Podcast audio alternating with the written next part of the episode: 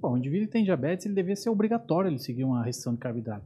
Aliás, a doença é caracterizada pela intolerância à glicose. Tem um, um, exame que você faz que chama teste de tolerância oral à glicose. Você dá a glicose para o cara com 75 gramas de glicose.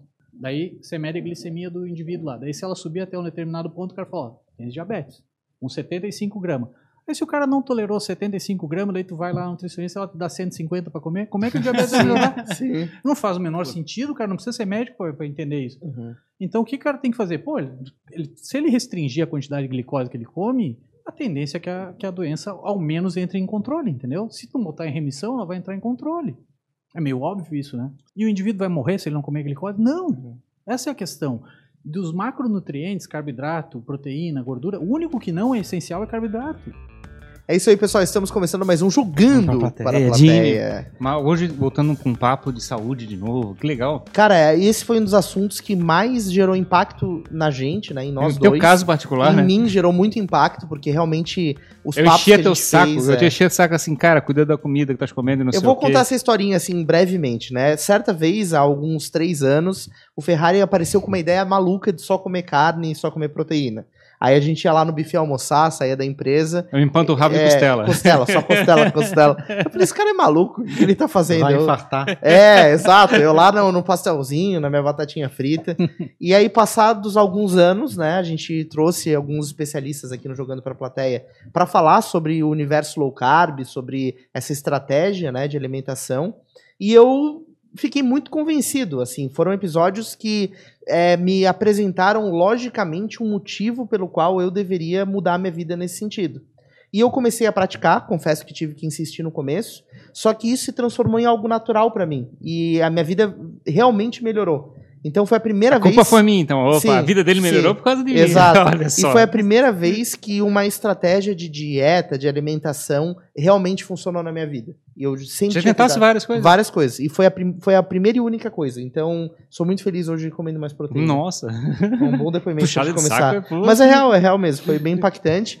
E eu sei também de relatos de pessoas que assistiram esses episódios e também ficaram impactados. Por isso que a gente decidiu aumentar essa quantidade de conteúdo sobre esse assunto. Vai ser mais episódios sobre esse tema, gente. Olha, bastante coisa para aprender. A gente está começando uma baita série aqui no canal para falar sobre isso, então acompanha. É, com a gente aqui na mesa, né, nosso incrível co-host Davi Paz e Lima. Prazer, gente, mais uma vez aqui para falar sobre uma coisa que eu gosto tanto, que é saúde. Legal. Que eu me atrevo a mergulhar cada vez mais nesse universo. O Davi que nos ajudou a trazer referências, né? Já aprendi setor. muito e é um episódio que até hoje repercute muito, né? Quando a gente trouxe pela primeira vez o Dr. Carlos e o Dr. Fernando juntos. Sim. Foi um episódio muito rico. E, de novo, também fazendo é, impacto positivo nas pessoas em volta, né? Sim. É a mesma experiência que a gente está passando aqui. É muito louco, né? Quando a gente vivencia na nossa própria vida, a gente tem vontade de compartilhar e isso pulveriza para todo, todo mundo faça. Né? É isso aí. Quase uma lavagem cerebral. uma lavagem cerebral. É, tem gente aí que diz que sim. É, mas hoje a gente vai começar um papo muito legal aqui, recebendo mais uma vez nosso parceiro de primeira hora, referência em estratégia de alimentação low carb, médico, cirurgião do aparelho digestivo e endoscopista de grandes players aqui é, no sul do Brasil, que vai compartilhar com a gente uma série de insights sobre esse mundo. Dr. Carlos Bastian, seja muito bem-vindo novamente. Obrigado, obrigado mais uma vez pelo convite, é um prazer estar aqui com vocês. Muito, muito bom recebê-lo. E acho que a gente já pode começar, né, Davi? Descobrindo que o Dr. Carlos quebrou um jejum de 24 horas ontem, né? Isso, ele postou e... no Instagram aí o que, que o doutor comeu.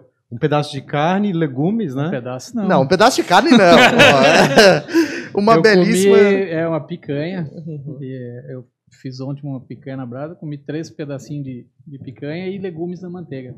E, é, o, e o coração? Pois é. Pois é, né? E deu 24 horas mesmo? Deu até um pouco mais, eu acho. E por que isso, doutor? Foi sem querer? Foi automático? Eu, foi imposto? Não, não. É, eu eventualmente eu faço esses períodos de jejum, é, até por questão de praticidade. Às vezes estou numa correria do trabalho, do dia a dia e me sinto bem. Eu estou acostumado a fazer isso. E do ponto de vista médico, pelo que eu tenho estudado nos últimos anos, é uma coisa extremamente benéfica, né? Não tem nada demais. As pessoas levam isso, às vezes tem, existe um mito em cima disso, mas é uma coisa. Eu sempre costumo falar que jejuar é fisiológico, é natural. Se a gente pensar do ponto de vista evolutivo, nós seres humanos a gente passou muito mais parte da nossa existência aqui na Terra com períodos de privação do que com abundância de alimentos. E, e, isso só nos fez evoluir como espécie. Ninguém É claro que existe, tem, eh, tem que entender que existe um, uma diferença entre fome e jejuar, né? Uhum. Sim. Porque o jejum é a abstinência voluntária da, da alimentação. Ou seja, a comida ela está lá prontamente disponível, mas a pessoa, a pessoa opta por não comer. E isso por N motivos, pode ser por questão religiosa, médica ou é, questões, né? Qualquer questão que ela que ela ou porque está saciada. É, e e passar fome não, passar fome é uma coisa involuntária, a pessoa não tem acesso à comida e isso pode resultar em desnutrição e outras coisas. Então jejuar é, é uma atitude voluntária, né? Sim. Então eu faço isso com uma certa frequência. Como é, como é que foi a sua rotina, assim, por exemplo, nesse caso, esse último jejum? Qual foi a tua última refeição? O que foi essa refeição? E não, como é que foi? E se, e se ele já pensar. planejava que ia ficar é, 24 não, horas sem comer ou se aconteceu, né? A, a, eu não, normalmente eu não planejo. Tá? É, a minha última refeição foi na. Hoje é sexta. Foi na quarta. À noite foi carne de panela. E daí Só eu carne? não só, só carne de panela. É, acho que foi umas sete e meia da noite ou algo assim. E duas taças de vinho. Sim, duas taças de vinho. Porque ninguém é de ferro. E, e daí na quinta eu trabalhei o dia todo, eu estava na correria, não consegui sair do, do hospital, fui para outro, fui, voltei para outro hospital e fiquei nessa correria e acabei não comendo. O que, que eu, aquele dia, o que, que, eu, o que, que eu faço normalmente? Eu tomo água, eu tomo bastante líquido, eu tomo café, às vezes sem, sem açúcar, sem nada, né? E, claro, a, a, pessoa pergunta, ah, mas não sente fome? Sente, é claro, mas a fome, como todas as outras coisas, ela é regulada no nosso corpo por hormônios. Então, ela vem em, em ondas, ela tem picos de fome, Qualquer um aqui que já pulou um almoço sabe como Sim, é que funciona. Dá aquela isso. desesperadora fome isso, e depois passa. Se você não comer, aquela fome passa. Eu acho que cansaço também é assim, sabe? Eu sinto isso. É. Às vezes tu tá muito cansado, eu sinto que chega um momento que eu passo do ponto do cansaço. Daí, daí tu não dorme mais. Não dorme né? mais. É, é bem, exatamente. A fome é a mesma coisa. Então, se você não comeu naquele período que você está com aquela fome absurda, a fome tende a passar. E a maioria das pessoas tem energia guardada para ficar períodos de. Ninguém morre de ficar 24 horas sem comer. Então eu faço isso com uma certa frequência, às vezes por não, não de maneira pensada, mas acabo fazendo por, por praticidade e tal. E daí ontem eu fiz isso. Daí eu cheguei em casa, e daí fiz essa picanhazinha na brasa com legumes à manteiga. E, meu Deus, depois de 24 horas, qualquer coisa fica maravilhoso. Os, as pessoas que são teoricamente normais, né, vamos dizer assim, falam que depois que se você chega e pula uma refeição, você vai desmaiar. Talvez é. acho que é a imagem mental que a pessoa vai ter. Exato, existe muito mito em cima disso, né? E essa, essa, esse negócio que a pessoa tem que comer a cada três horas, imagina, isso é o maior absurdo que já foi inventado. Né? Talvez ia ser bom para quem venda comida, né? mas porque você está ingerindo. Existe algumas pessoas que falavam isso, falavam antigamente que se você pular uma refeição, na próxima refeição você vai fazer um, um overeating, né? Vai comer além da. Né? Você não consegue fazer isso. Não consegue. Sim. É claro que existem algumas técnicas assim que eu digo, quando você vai quebrar o jejum, o ideal é que você faça isso de maneira gradativa, né, e devagarinho. E com comida de verdade, e com né? comida, Não claro. pode matar uma feijoada assim depois de um jejum. É, não é o ideal, né? Não é, ou, ou, isso tem alguns trabalhos mostrando também que o jejum é uma das estratégias que você pode usar para perda de peso, né? E que parece uma coisa meio óbvia, né? Porque se você comer menos, é óbvio que então, mas tem um trabalho mostrando que se você comer numa janela restrita, compararam pacientes que comiam numa janela restrita ali de, de 4 horas ou 8 horas, se eu não me engano, com indivíduos que tinham liberdade para comer a qualquer hora. E só que esses indivíduos que comiam nessa janela de 8 horas não tinham nenhuma restrição alimentar, então eles comiam o que eles quisessem. E daí se comparou isso em termos de perda de peso. Praticamente não houve diferença. Por quê? Que os indivíduos que comiam nas 8 horas comiam fast food, comiam comida ultraprocessada. E realmente parece que o jejum não é uma boa estratégia fazer isso. No, no, na sua janela alimentar você comer um monte de lixo. Tá, né? tá. Então parece que isso não tem muito benefício. Porque tem é. gente que adere ao jejum na segunda-feira depois de um fim de semana de lixo, né? É. E achando que aquilo vai salvar vai e resolver salvar, tudo, é. né? Provavelmente não vai ter muito, vai ter bom E a resultado. pessoa vai ter dificuldade para aderir porque ela não vai estar tá é, saciada o suficiente, porque Exato. ela comeu essa porcaria, né? E outra coisa é o seguinte, é, o jejum, na verdade, não é uma dieta, né? Ele é uma ferramenta que pode ser associado a outros tipos de. a qualquer dieta, na verdade. Independente da, da alimentação que o indivíduo queira ter, se ele é vegetariano, vegano ou se ele é carnívoro ou segue low carb, ele pode adotar jejum, pode associar o jejum com, essa, com essas outras estratégias. É óbvio que quem segue uma dieta low carb ou uma dieta com teor maior de proteína na alimentação tem mais facilidade para jejuar. Meio que entra naturalmente, né, Naturalmente, doutor? porque esses alimentos, do ponto de vista de saciedade, eles dão mais saciedade, né? Então, quando você tem uma alimentação low carb, que você come, é, como o Davi costuma falar, comida de verdade, isso aí dá mais saciedade. Então, você consegue passar naturalmente períodos mais prolongados sem comer. É, ao passo que se tiver uma alimentação cheia de carboidrato, o que, que acontece? A gente, quando come carboidrato, dá aquela elevação rápida da glicose, a insulina sobe, logo, logo a, a glicose tende a baixar e daí o indivíduo logo em seguida está com fome de novo, né? Sim, é, sim. E o sono depois do almoço, é caso, né? Exato. É o caso da hipoglicemia, né? Que na realidade ele chega e... É, às vezes chega a fazer hipoglicemia, mas faz essas oscilações, né, da glicose, então logo em seguida o indivíduo está com fome de novo, a absorção dessas coisas são muito rápida é, proteína e gordura, é, elas retardam o esvaziamento gástrico. Então, o paciente tem, a pessoa tem sensação de saciedade por mais tempo, né? Consegue levar períodos mais longos aí. Doutor, para a tua jornada, rotina enquanto médico, a tua jornada de longas horas de consulta e às vezes plantões médicos, o jejum se encaixa super bem, né? Perfeito. É, para por ficar muito tempo sem acesso a comidas, não posso parar para comer agora e tal para outras pessoas com profissões é, com horários mais tradicionais, digamos assim, é mais difícil de aderir ao jejum? Davi, eu acho que isso é muito individual. Eu sempre costumo falar assim: jejuar é que nem é, fazer uma atividade física. Se a pessoa não está habituada a fazer, ela vai começar a correr. Você não vai botar ela a correr 10 quilômetros, ela não vai aguentar. E daí ela vai correr um pouco, vai sentir dor e ela vai, vai desistir, uhum. né? Então, para a pessoa que não está habituada, eu sugiro sempre começar devagar. Começa às vezes fazendo 12 horas. Pô, 12 horas é super tranquilo. Provavelmente não vai ter muito benefício aquilo ali, mas é um treinamento. Depois você aumenta, vai para 16 horas. Você vai para. Tolerei bem, 16 horas, estou tranquilo. Vai para 18 horas, vai aumentando. E se se sentir mal nesse tempo, come tem problema nenhum. No outro dia você tenta de novo, dois dias depois você tenta claro, de novo. E tem outra oportunidade, né? E é, qual, qual, é o impacto, sou... qual é o impacto positivo que ele consegue perceber nas primeiras experiências de fazer isso? Aí é que tá. A gente, é, muitas pessoas que começam a jejuar, às vezes se sentem mal, né? A pessoa que tá, principalmente se a pessoa tem uma dieta rica em carboidrato e tal, ela tem uma dificuldade em usar as reservas de gordura. Basicamente, quando você está jejuando, você está ensinando para o teu corpo a usar as reservas que ele armazenou. Então, a gente armazena gordura por algum motivo. Isso é um, uma evolução que a gente teve. A gente bota água na caixa d'água, né? Isso. a gente tem essa reserva. A gente não fez isso ao acaso. A gente fez isso como um processo de evolução que a gente tem energia armazenada ali. Então, quando você fica sem comer, basicamente o que começa a acontecer é isso. É, existe uma série de de mudanças nos hormônios, né, no corpo, que fazem com que você comece a queimar a gordura que você tem armazenada. Então, às vezes, pessoas que têm uma alimentação mais rica em carboidrato e tal, às vezes tem uma dificuldade em iniciar esse processo. Por isso que a gente costuma falar que quem faz é, restrição de carboidrato tem uma, uma facilidade maior e o jejum acaba entrando naturalmente. Mas eu, eu diria que o segredo é manter a hidratação porque às vezes a pessoa faz um jejum até de água, entendeu? Ela não toma nada.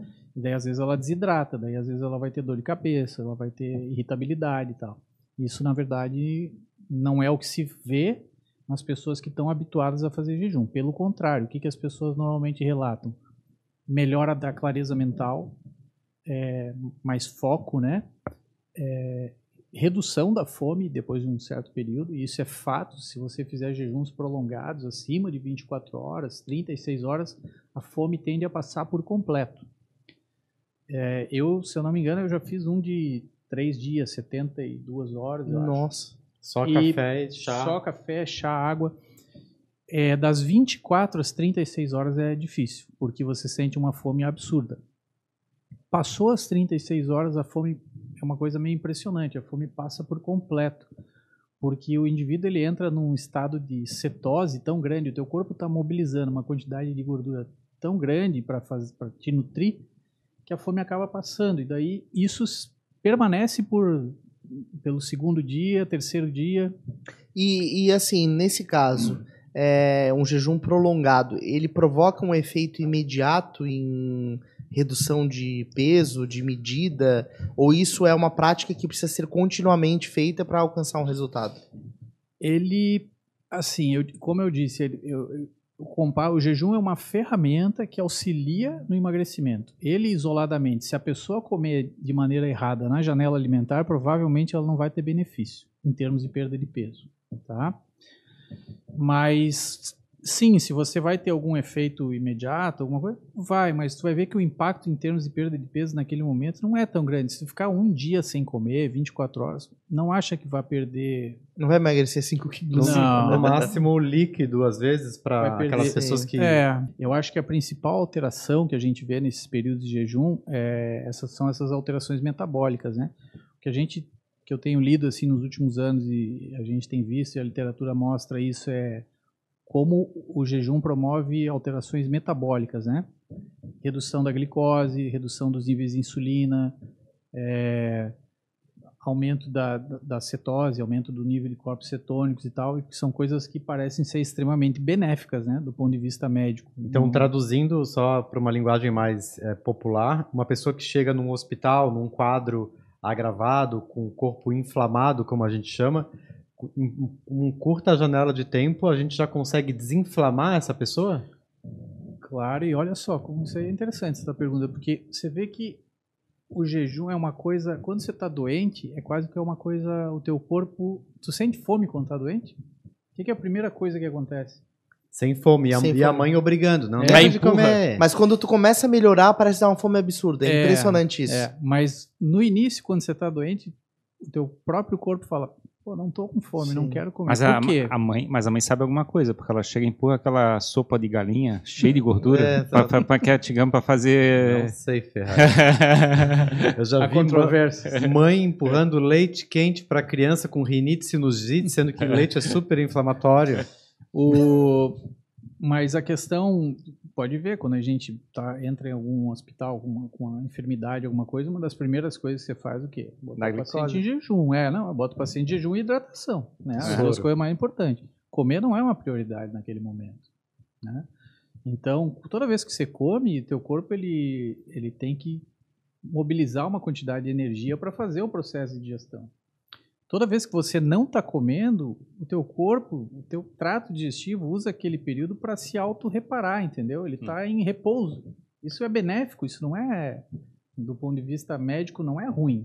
Então a gente pode afirmar que o jejum intermitente, a, a adesão ao jejum, é o verdadeiro detox? É, o- é, o, é o perfeito. É, com certeza. Essa Diferente é do, que muito, do- diferente do que muita gente pensa, né? Que, ah, segunda-feira comi muito fim de semana, bebi muito álcool, tem que tomar suco verde para desintoxicar, Sim. né?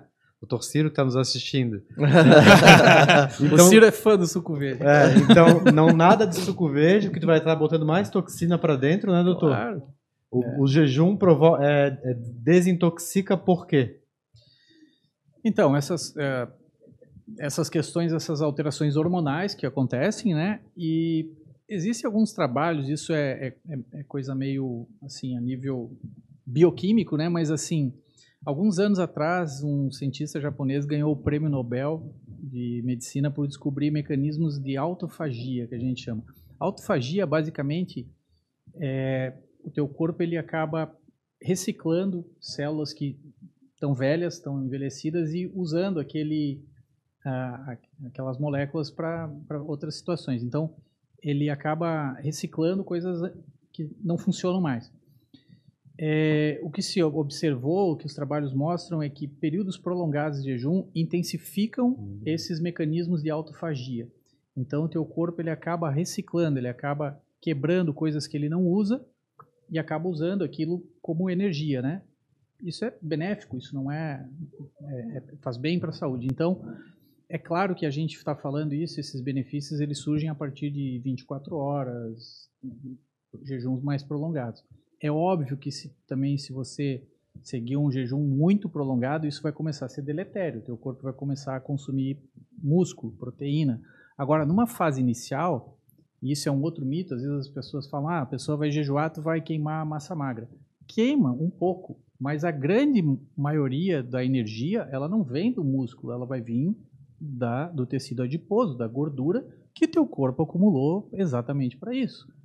Teu corpo não é idiota, ele armazenou gordura para um dia queimar gordura. Né? Então não faz o menor sentido é, a pessoa ficar 24 horas sem comer e teu corpo começar a quebrar músculo. Para que que ele vai fazer isso se ele armazenou gordura? É como se ele tivesse, se tivesse lá na sua casa a, cheio de lenha lá para queimar no inverno e chega o inverno tu vai queimar o sofá. Tu guardou lenha, né, para um dia usar. Então é a mesma coisa, teu corpo não é idiota. Ô, doutor, inclusive a gente já tem atletas que estão percorrendo maratonas em jejum, né? Tem vários, né? Esse, esse pessoal que, que segue low carb. Até e triatleta, tal, né? Triatleta. Então, é, eu acho que o, o principal é a questão de eletrólitos, né? Às vezes repor eletrólitos, sódio, potássio, magnésio, essas coisas assim, e água, né? E, mas você sabe que é interessante. é- Você sabe qual é o, o jejum mais prolongado já descrito? Não tem ideia? Não tenho chuta ideia. aí, chuta. Um ano. Não tem ideia, sei Um lá, ano? sei lá, É. dois meses. Ferrari. Eu vi um vídeo de um cara falando 300 e poucos dias. 382 dias o cara ficou sem comer. Nossa senhora. O cara era Tá, mas, enorme. mas cara era como, enorme. como foi isso? O cara fez isso sob supervisão médica, até Sim, não tem sim, que claro, isso em casa. Não, Isso não é uma sozinho. indicação. E nem naquele programa aqui nos Mortais, que o médico dá bronca nos pacientes falando que ela poderia ficar dois ou três anos sem comer, que ela tinha reserva. Exatamente. Esse cara é, é um escocês, se eu não me engano, não lembro exatamente. Mas ele tinha 200 e poucos quilos e ele. na- isso foi século passado, então não, não tinha uma, uma série de aparatos que a gente tem hoje para tratar. né? Documentar e tal. É. E, e ele foi instruído a fazer uma semana de jejum. Como, ó, começa a fazer aí, vamos fazer uma semana para ver se tu perde um pouco de peso e tal. E ele fez uma semana e estava se sentindo super bem. Internado no hospital, eles fazendo exame tudo no cara. Pra Mas se- sem botar açúcar, porque soro seria uma alimentação. É, não, não. O soro, a hidratação, se for só com soro fisiológico, não tem problema Ah, nenhum. não mas não, problema. mas ele é, o jejum, quando a gente fala, tem algumas coisas que são liberadas. Tipo, líquido não calórico, você pode ingerir que não vai ter impacto nenhum. Então, café sem açúcar, chá sem açúcar, água, isso você pode ingerir tranquilamente. Então, esse indivíduo ficou só com líquido e ele passou uma semana, ele estava se sentindo bem. Ele falou, "Pô, eu vou continuar. Eu, tudo bem, então continua. Ele foi para casa e continuou e ficava vindo fazendo visitas regularmente ao médico e, do- e fazendo exames de sangue. E os exames todos normais. E o indivíduo foi indo, foi indo, foi perdendo peso. Ele foi assim durante 382 dias. Ele saiu de 200 e poucos quilos para 80 e um peso Meu normal, Deus. 80 e pouco. E depois esse indivíduo foi seguido por mais alguns anos e manteve esse peso. Ele conseguiu manter. Então, você vê, o cara ficou um- mais de um ano sem comer. Mas a, a- o que, que acontece no corpo, né? O corpo fala, ah, não vou mais comer. Eu fico imaginando o que aconteceu com o, o estômago, ele fica com, a, com teia de aranha? Não, não você sabe, é o, o, o estômago continua produzindo suco gástrico. Tá entrando o- água, tá tá entrando entrando café, água, tá tá entrando entrando suco. líquido, o teu o fígado Suco não. continua, Chá. o fígado, o pâncreas, essas coisas continuam produzindo os, os sais biliares e coisas assim, mas é, o que o indivíduo estava fazendo, ele tinha uma quantidade enorme de energia estocada. Mas o, número corpo 2 dele- deve diminuir bastante. Né? Ah, com certeza, Exato. com certeza, né? Ô, Eles doutor, falam, eles, eles falam até que eu acho que com o consumo de carnívoro também tem uma redução da, é é, da do número 2, né? Tem uma, Ah, com certeza, tem. Porque carne é um negócio super bem absorvido, né? Hum. Absorve bem. É, tanto que o Dr. Carlos já comentou em, em outros papos que a gente teve que ele, enquanto endoscopista, nunca encontrou no intestino de ninguém, de colonoscopista, nunca encontrou no intestino restos de carne, porque é, É. muito bem digerido. E sim encontra fibra. É, a fibra basicamente é um carboidrato que não é absorvido. A gente não tem enzima para digerir, né? Então, é isso aí. Se você O que, que comer, seriam alimentos fibrosos, assim?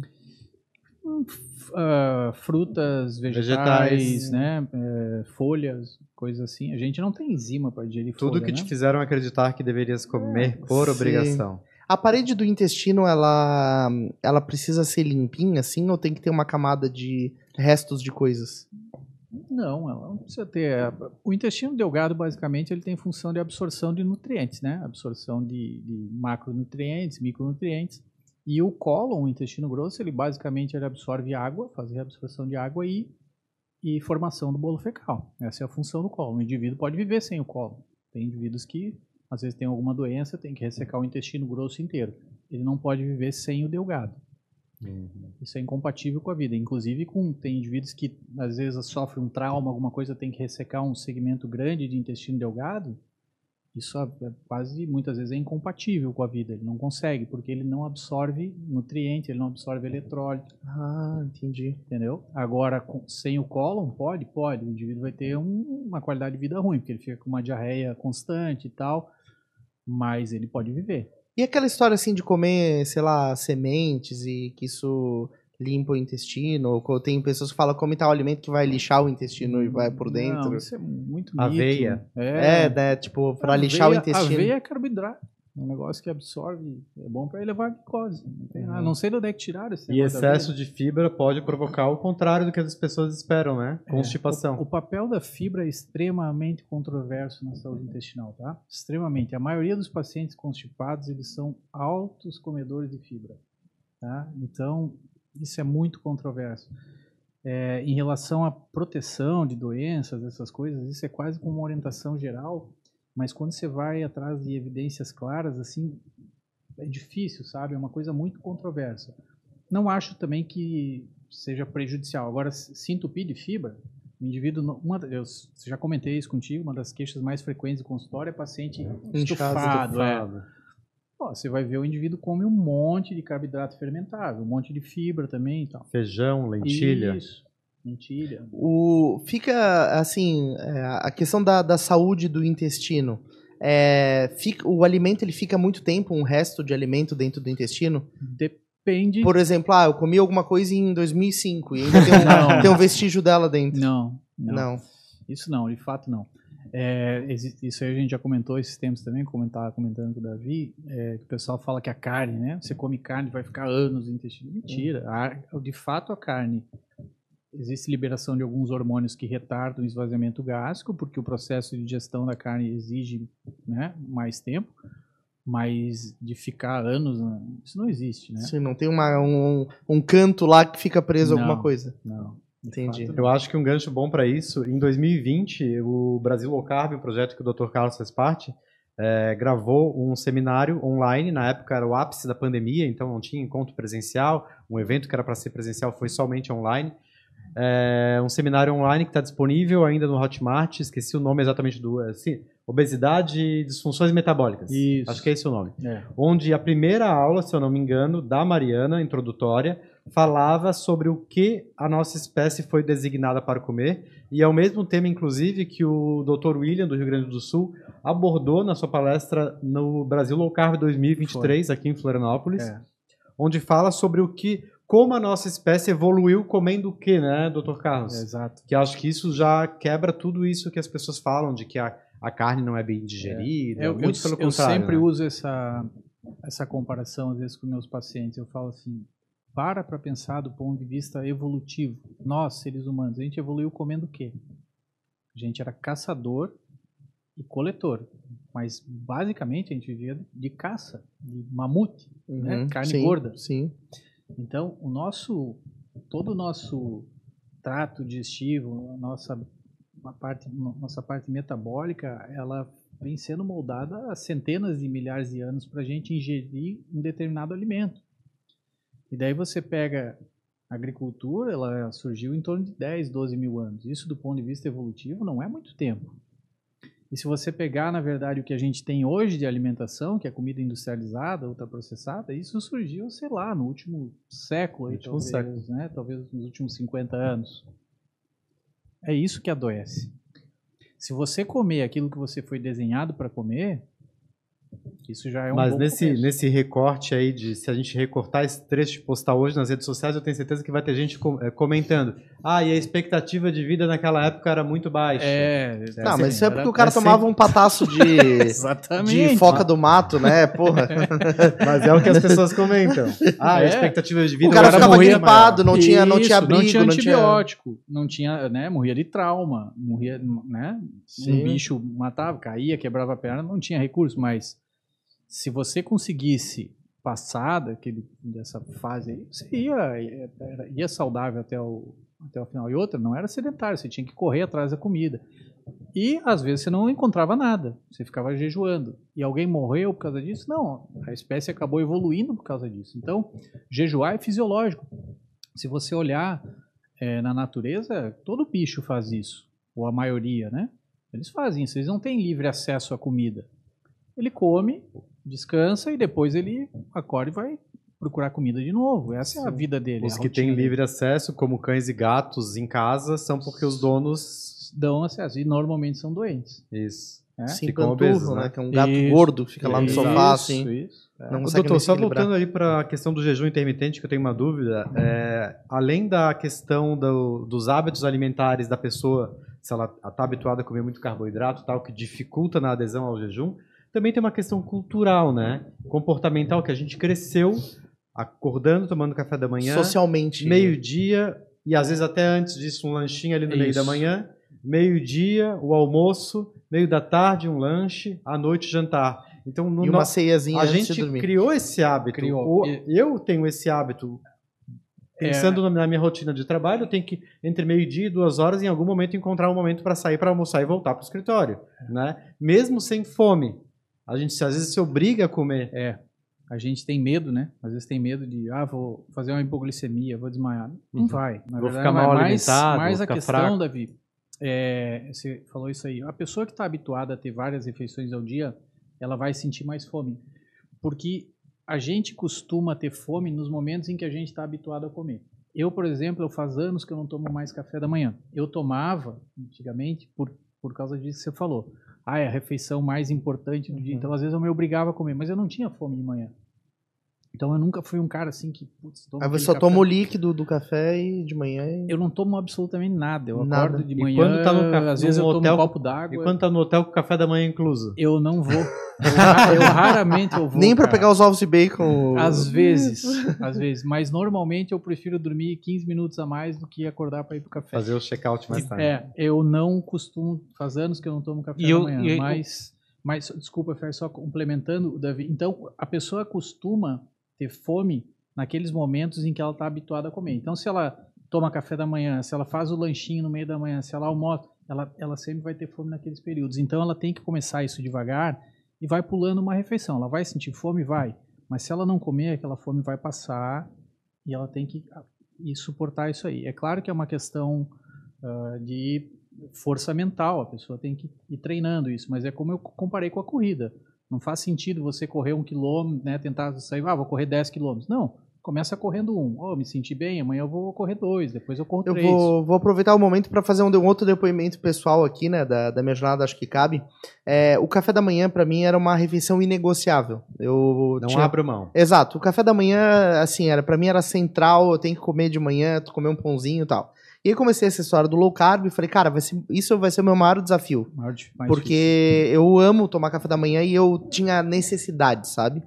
Aí eu comecei a experimentar não comer de manhã. Não, não vou comer. Só vou tomar o café, o líquido, né? E assim comecei a fazer. E hoje eu ainda não abri mão de tomar o líquido, né? Ainda tomo o cafezinho de manhã, mas eu não como mais nada. E isso se tornou algo natural, já virou uma, uma e prática. Tu tem fome de manhã? Não. Ah, não. Isso que eu falei. Não tenho fome. Porque você parou de comer. Não? Não, é não? porque você para de comer. A, a, fome ela é regulada por hormônio. Então, você costuma secretar determinado hormônio nesse momento que você vai estar habituado a fazer. Se você para de fazer isso, a fome diminui. Eu não tenho fome de manhã. Sim. Eu vou ter fome ao meio-dia. E se eu não comer, a fome vai passar. Eu vou conseguir passar à tarde. Às vezes vai, às vezes vai ter períodos em que vai dar um pouquinho, e daí normalmente ela vai vir à noite de novo. Sim. Daí você já, já vai estar tá lá com suas Mas 18 pra, horas de jejum ou coisa Pra mim foi uma coisa impressionante, porque eu, eu, eu, achava que eu nunca ia conseguir abrir mão do café da manhã. É. E consegui. E aí eu aumentei o grau de dificuldade, que é, é me alimentar até 8 horas da noite, mais ou menos, e aí depois no outro dia eu só vou almoçar, então eu tô associando o jejum. Então, isso, tu já faz jejum. Isso. Com E- certeza, aí tu já botou, ó, das 8 da noite às 8 da manhã dá 12 horas, mais 4 ali até o almoço dá 16 horas. Sim. Queria puxar o assunto da maquia das janelas de, de alimentação. Eu estou tentando fazer um que eu pesquisei de é, que é Early Time Restricted Feeding, que é na verdade comer de- durante o período da manhã. Isso. É, basicamente, tu interrompe a alimentação a partir das três da tarde. Não come mais nada a partir das três da tarde. Uhum. Eu tenho praticado isso faz umas duas semanas, basicamente, assim, da E alimentação. tranquilo? É, duas vezes por semana eu falho, vamos dizer assim. Mas em Mas geral. isso, isso é o ideal, na verdade, Ferrari, porque o negócio que a gente fala é jejum intermitente. Se você fizer jejum é, rotineiramente, frequentemente, provavelmente o que vai acontecer é que em determinado ponto o teu corpo ele vai começar a reduzir a taxa metabólica basal, reduzir o gasto. Porque o que, que ele interpreta?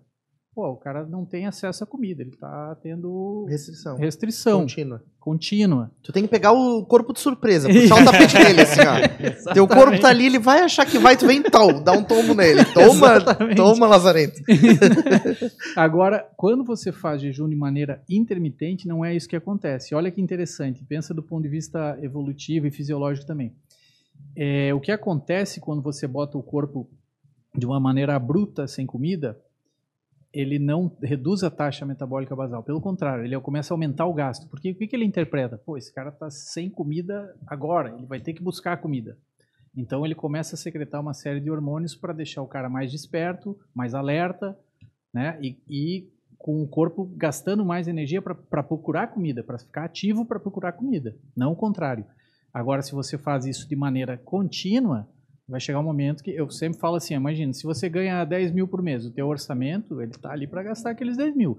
Se você passa a ganhar 5, o teu corpo, né? Você, você vai se adaptar para ficar vai, naquele 5. vai começar a cortar coisa. Vai co- começar a cortar coisa para que se ele- adaptar, porque senão tu vai entrar em falência. É a mesma coisa, entendeu? Então se tu faz restrição calórica contínua, vai chegar um determinado momento que o teu corpo começa a restringir a taxa metabólica basal, reduzir para economizar energia. Mas não é- Isso é ruim, É, porque mas, não- daí, mas- mas necessari- não necessariamente a gente estaria reduzindo a quantidade de, de calo- de de, calorias, de calorias, né? Porque poderia estar comendo nesse, nesse intervalo Tu uma quantidade. pode, isso. Se você fizer, se você consumir, consumir uma quantidade de calorias é, iguais nessa janela restrita, né, é, ok, mas provavelmente você não vai ter perda de peso. O que provoca a perda de peso é, Restrição. é, é, claro, é, é fazer déficit calórico, né? Uhum. Isso é, é físico. Mas fazer o déficit calórico surpreendendo o corpo, assim, não, É, mas não mas mantendo uma rotina, não É, mostrando pra ele assim, ah, meu novo hábito é esse. Você pode perder peso de inúmeras maneiras. Você pode, se você ficar comendo 500 calorias por dia de Twix, Sim. provavelmente você vai perder peso. Vai, vai óbvio estar vai. saudável. Tá? Não, agora quanto tempo tu consegue sustentar isso? E tu vai passar a maior parte do teu dia com uma fome absurda. Biscoito, caramelo, chocolate. Isso. E, e o, corpo deve, o corpo deve fabricar uma letargia absurda também numa condição Isso, dessa. isso, porque o que, que ele faz? Ele começa a economizar, é, pô, eu vou economizar, porque não tem. Agora, o contrário, o jejum não faz isso, porque esses períodos intercalados de jejum, na verdade, o teu corpo interpreta como, pô, tá faltando comida nesse momento, ele tem que procurar comida, então eu vou deixar ele mais alerta. Então, daí no outro dia você faz uma alimentação normal, ok, daí depois- é isso que você falou, dá Sim, uma sim. surpreendida no Não, corpo. você podia- não, mas é legal, porque não, não deixa. Eu acho que deixar ele se acostumar com a nova rotina, naturalmente ele vai se adaptar. Por né? isso, por isso que tá falando que aquilo, falhar dois dias é uma coisa boa. É uma coisa boa. Tu nunca viu aquele programa? Tem um programa interessante na Discovery que chama Largados e Pelados. Já viu isso aí? Já, já vi, Uhum. pô. Aham. O indivíduo, às vezes, ele fica lá 21 dias lá, na Uhum. selva lá, ele come um gafanhoto lá, Uhum. entendeu? Que deve dar, sei lá, 2 gramas de proteína. Sim. E é ruim ainda. Deve É ser. ruim Eu ainda. nunca comi, mas deve ser. Daí você vai ver lá a perda de peso, às vezes, do cara lá. O cara perdeu 7 quilos, 8 quilos, tu vê, em 21 dias. Então, é difícil perder, né? O corpo, ele Uhum. tende a... Agora, o cara morre por causa daquilo? Não, ele morre se ele não tiver água, né? Então, a maioria daqueles indivíduos lá, eles vão lá, perdem peso e tal, eles ficam lá, muitos deles ficam lá 21 dias comendo quase nada. Nessa, nessa estratégia do jejum, pra gente reforçar o intermitente, eu achei legal esse insight. Então, assim, não é eu fazer mais jejum vai me dar mais resultado. Não, Eu fazer sete dias a semana de jejum é, de 16 horas. não. O ideal é fazer três e, e- deixar o meu corpo achar que vem comida no dia seguinte, só que não vai Isso. vir. É, é, é fazer isso de maneira intermitente. Você faz um dia, Aí no do, outros dias, dois dias você não faz, daqui a pouco você faz outro dia. O Jason Fung, que é um cara que eu sou fã e talvez foi um dos precursores aí do jejum intermitente no mundo, ele que trouxe à tona isso, porque na verdade jejuar já é uma prática muito antiga. Até mas... tem religiões, né, que tem isso, jejum. se É, é isso, os muçulmanos, por Sim. exemplo, né? Várias religiões pregam o jejum. É, mas o Jason Fung ele tem um, um trabalho interessante, porque ele tem uma clínica em Toronto, no Canadá, que ele pega indivíduos com diabetes, ele interna lá os indivíduos e ele bota lá o cara num regime que ele chama de 5 para 2. O que, que é o 5 para 2? Ele 5 dias de alimentação, e essa alimentação dele é low carb, e nos dois dias que o indiví- e dois dias de jejum completo, só com água, né? Líquido não calórico. E ele tem uma- uns trabalhos mostrando uma taxa de remissão de diabetes em torno de 60%. Nossa. Ou seja, mais da metade dos indivíduos que entram nesse programa dele lá, num período de, de um, dois meses lá dentro da clínica, botam a doença em remissão. E aqueles que não botam a doença em remissão têm uma redução eh, no número de medicamentos que tomam. Então você vê, como é que o cara faz isso com remédio? Não, com alimentação e jejum. Isso é extremamente interessante. Né? É uma, uma prática que foi abandonada ao longo do- dos anos, mas é uma, uma, uma prática milenar. Claro. Jason Fung escreveu o código da obesidade, o código da diabetes Código e diabetes. o código do câncer também? Isso, é um novo dele. Não sei se está traduzido No já. código do câncer, ele, ele também faz esse link entre é, jejum. Câncer? é, Então, isso aí tem alguns trabalhos mostrando que, na verdade, quando a gente está jejuando, o corpo está, ele, ele existe uma, o nosso corpo é que nem um carro bicombustível, né? Ele usa açúcar, ou glicose, né, que vem dos carboidratos, ou ele usa gordura, certo? E existem alguns trabalhos que mostram que o câncer ele usa prioritariamente glicose como fonte energética. Então, quando você começa a privar o corpo de, ou começa a não dar glicose para o corpo, o corpo começa a usar a, a gordura. Então, é, se partiu desse princípio pensando, ah, então se a gente ingerir uma quantidade mínima de glicose ou não comer glicose ou, ou ficar sem comer, jejuando, né? A gente vai, vai mobilizar muita gordura e, e a célula cancerígena iria morrer de fome, digamos assim. É, isso é uma teoria, mas assim, você pensa o seguinte: o indivíduo que está com câncer, normalmente ele já está debilitado, ele já está às vezes abaixo do peso. Então, às vezes não é uma estratégia interessante, às vezes usar o jejum, o jejum para aquilo. Mas o que, que seria interessante? Às vezes fazer uma dieta cetogênica, né? Dar para o indivíduo uma quantidade grande de gordura e proteína, e pouco carboidrato. E tem, de fato, isso tem muitos trabalhos mostrando que isso é benéfico, principalmente para determinados tipos de câncer, tá? sim. O, eu acho que seria legal a gente pontuar os tipos de jejum, ou as estratégias, para talvez ilustrar um pouco mais na, na cabeça de existem tá existem é, vários protocolos, que nem o, o Ferrari falou. Você tem esses de 16 para 8. O que, que é o 16 para 8? Você jejua 16 horas e daí você come numa janela de 8 horas. Tem 20 para 4, ou seja, né, fica 20 horas jejuando e come numa janela de 4 horas. Eu acho isso muito, assim, às vezes o cara fica meio amarrado naquilo. Eu não faço isso, eu faço de maneira Aleatória. aleatória e espontânea.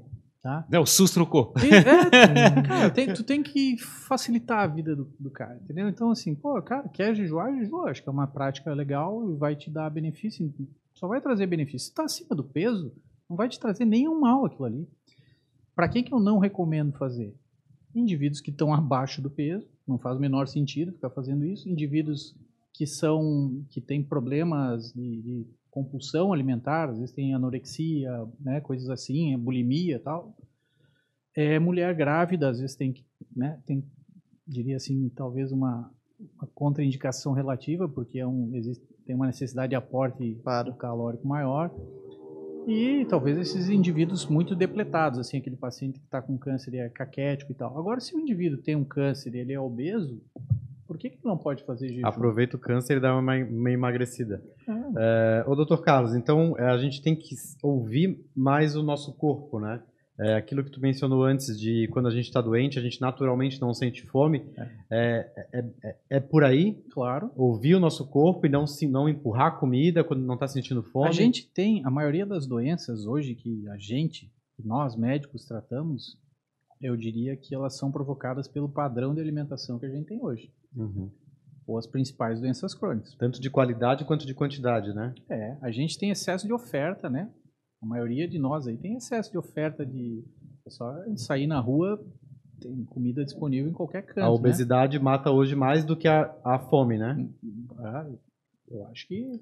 Aquele site lá que a gente acompanha. É, acredito que sim. E a gente tá, também tá falando também da, da qualidade da comida, né? A gente tá Sim. falando de como é que é de óleos vegetais, é, como é que é muito, como é que é aquele xarope de bilho que eles usam, que é a estratégia para adoçar. Putz, tem muito lixo, né, Cara, certa isso é forma. muito lixo. O xarope de milho rico em frutose, né? Isso aí nos Estados Unidos é a rodo, né? Que tipo de alimento que usa isso? Tudo. Cara, se tu tá comendo coisa processada, provavelmente tenha isso. Eu ia falar assim, nos Estados Unidos, se tiver caixinha, tem. É, tem, se tiver numa caixinha tem. E é engraçado que o xarope de milho rico em frutose, ele, ele é quase igual ao açúcar, quase.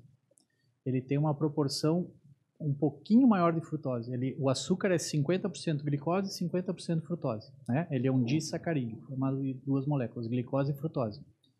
O xarope, xarope de milho rico em frutose, ele é 45% glicose e 55% frutose. Vê que 5% a mais de frutose já faz um estrago desgraçado. O a frutose vem do milho? A frutose. É, vem do milho. Isso aí. A frutose, na verdade, é o açúcar, É o açúcar do- da fruta. Da fruta. Toda É. fruta produz. Mas daí, daí vou tomar pedrada. que Daí vai, "Quê? vai dizer que fruta faz mal. Não. É. Mas, mas o- a principal carga de frutose para a maioria das pessoas é açúcar comum, né? Açúcar. Se tem uma coisa que faz mal, é açúcar. Mas tem uma marca de refrigerante, que não vou mencionar o nome, que se gaba na propaganda, no comercial, não sei se vocês já, já, já viram. É, é mais saudável o nosso refrigerante porque é adoçado com frutose, o açúcar das frutas. É, Sim, sim. Mas eu- o insight que eu achei legal, a gente até trouxe um outro episódio, é que qual é a diferença, né, de você consumir uma fruta ou tomar o suco, por exemplo.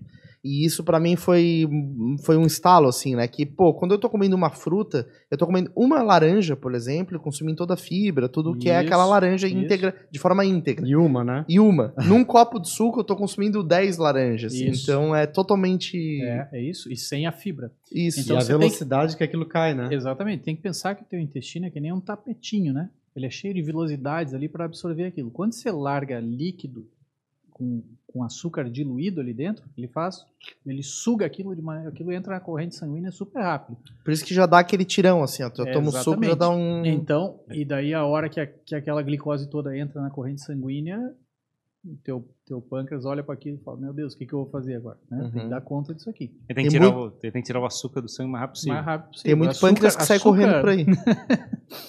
Açúcar é tóxico, né? A glicose alta na corrente sanguínea ela é tóxica, ela, ela lesiona vaso sanguíneo, né? É, diz que tem como é que é, os problemas de, como é que é, no- na retina. Isso, então, você vê, o paciente diabético, por exemplo, o paciente diabético ele tem problema no rim, tem problema no olho, tem problema lá na amputação, no dedinho do pé. O que que que que está afetando ali, na verdade? O que está afetando é a vascularização, os pequenos vasos ali. E quem é que faz isso? É a glicose.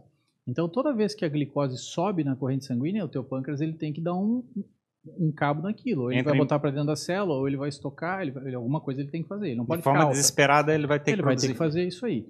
Então, Aí, como é que é, o pâncreas produz a insulina, a insulina e aí, teoricamente, isso vai para os músculos, E a hora que o músculo está cheio, vai para a gordura. vai para o fígado. Vai para o fígado, é convertido em gordura e daí é armazenado no tecido adiposo. Entendeu? Então, o nosso estoque para glicose no corpo ele é pequeno. A gente armazena a glicose no músculo e no fígado. Então, e outra vez, para para pensar do ponto de vista evolutivo. A gente evoluiu como ser, ser humano num ambiente com baixo nível de glicose. Hoje, a nossa alimentação, ela inverteu isso. A gente tem muita glicose disponível. Então, para a maioria de nós, a tolerância à glicose ela é baixa. Por isso que a gente está vendo uma avalanche de diabetes hoje, né? Cada vez mais. Se você pegar alguns anos atrás, algumas décadas atrás, diabetes afetava 2% da população. Hoje afeta 11% mundialmente. É, mas que aí tem gente falando agora dizendo que o tipo Alzheimer é um tipo de diabetes tipo 3. Diabetes tipo tipo assim, 3. na verdade, diz que o, que o impacto no cérebro é equivalente a todo o resto. É, o- o- o- a fisiopatologia, né, a causa do Alzheimer, ela ainda é muito obscura. Existem algumas causas assim, mas é, parece que ha- haver essa relação, entendeu? Entre resistência à insulina, que para deixar claro para o povo leigo, o extremo da resistência insulínica é o diabetes, né? Mas existe essa associação aí entre a resistência insulínica e, e o Alzheimer. E é uma outra doença que a gente vê que né, vem crescendo cada vez mais. Que loucura. O- o- a resistência insulínica vem desse excesso de. Excesso de- desses alimentos que a gente tem hoje, rico em glicose, e daí o indivíduo vai armazenando gordura, e à medida que ele vai armazenando mais gordura, Aí o músculo já fica cheio, já não tem mais tem onde mais ir. pra onde ir, e ele vai, à medida quanto mais ah, tecido adiposo você tem, quanto mais obesidade visceral você tem, né, mais barriga você tem, é, mais, mais resistência Só para explicar, resist... acho que resistência insulínica, né, como falo de resistência, porque na realidade, mas é um- Ele- ele a não quer mais insulina. A, a célulazinha, ela tá resistente à ação da insulina. Então, o que que teu pâncreas tem que fazer? Ele vai, ele vai compensando, ele vai produzindo mais insulina para tentar botar aquela glicose lá para dentro da célula, porque a célula está resistente à ação desse hormônio. Seria E- equivalente a uma intolerância? Ah, Só a questão da nomenclatura, assim, para. Não, não uma intolerância, mas assim, é, quer dizer o quê? A, a, a tua célula, a, a insulina, ela não está agindo mais de maneira adequada, ela não está conseguindo exercer a função dela, que é pegar aquela glicose lá e botar lá para dentro da célula. Então, Daí uma pessoa com resistência à insulina ainda tem que injetar insulina? Eu não entendo exatamente. então isso é- parece meio absurdo, né? É, Então, é. o que, que é o mais óbvio a fazer, né? sim. Que a pessoa que tem, tem que botar mais insulina. Um, É, um porque- não, é diabético porque- normalmente não É tem que porque não, aplicar É, exato. Você tem, você tem que ver isso aí. O que, que acontece? Num primeiro momento, o teu pâncreas ele vai compensando aquilo. O diabético, no início da carreira dele lá, ele não tem falta de insulina. Normalmente ele tem excesso. Por quê? Porque a célula está resistente à ação da insulina. E o pâncreas vai compensando aquilo, produzindo mais e mais insulina para conseguir compensar essa resistência. Só que isso vai durante anos. Aí chega um determinado momento que ele pede as O contas. pâncreas- Aí diz Daí assim, o pâncreas esquece. falência. É, É, daí, às vezes, esses indivíduos acabam indo para essa insulina injetável, né? Mas o que o Jason Fung mostra nos trabalhos dele é isso aí, é que quando ele bota aqueles indivíduos lá em períodos de jejum e uma alimentação com restrição de carboidrato, muitos desses indivíduos que já usavam insulina deixam de usar. Às vezes não, tem, não botam a doença em remissão, mas tem redução no número de medicações, inclusive de insulina. Ô, Dr. Carlos, e falando especificamente do e-book que tu lançou, assinado por ti, é, Jejum Intermitente, Aspectos Históricos e Prática Clínica, Isso. é, o que, que a gente pode encontrar lá de conteúdo? Eu sei que tem um capítulo inteiro dedicado a jejum e câncer, a essa relação entre uma coisa e outra. Tem. O que mais a gente pode encontrar lá nesse e-book? Então, é como a gente está ali tem toda essa questão histórica, né, de, de como o jejum já é usado como uma prática usada que não é uma moda, né? anos, é. E e as aplicações que ele tem clinicamente. Então, você pode usar o jejum intermitente como uma ferramenta para apoio do diabetes, para tratamento de diabetes, obesidade, síndrome metabólica. Então, hoje, a gente vive num mundo com uma avalanche de doenças metabólicas, né? As principais doenças cardiovasculares. Então, parece que há uma série de benefícios quando você faz jejum, e isso daí a gente entra numa parte meio chata bioquímica, assim, mas é, é, alterações hormonais que acontecem que são benéficas para o coração. Então, inúmeros pacientes com inúmeras é, doenças crônicas são beneficiadas. São beneficiados, claro, não tem dúvida. Então, no teu consultório hoje, um paciente que te procura, às vezes, só para fazer um exame ou porque quer emagrecer, ou por, pelo teu histórico também é, anterior como cirurgião bariátrico, né? É, tu acaba passando orientações nutricionais hoje em dia, tentando mudar o estilo, os hábitos alimentares dele. Al- al- qual é a taxa de adesão? Eu queria, se tu tivesse alguns É, relatos para compartilhar, assim, de casos curiosos. Assim, a taxa, a taxa de adesão, não, não sei te dizer, não, mas assim, é, quando o paciente dá abertura, eu vejo que o paciente quer, e muitos pacientes realmente querem, eles não querem tomar medicação. Vezes Sério? aquela- é, Eu pensava que a maioria queria o jeito mais A fácil. pílula mágica. Ah, depende, depende, né? Você sente isso na conversa. Às vezes eu fico é, querendo doutrinar o cara, se o cara não quer, não adianta. Mas aquele paciente que dá abertura, às vezes tem pacientes que vêm me procurar já focados nisso, né? Sabem Sabendo que eu trabalho, pelas eu- redes sociais é, que eu, tal. que eu trabalho com isso e tal.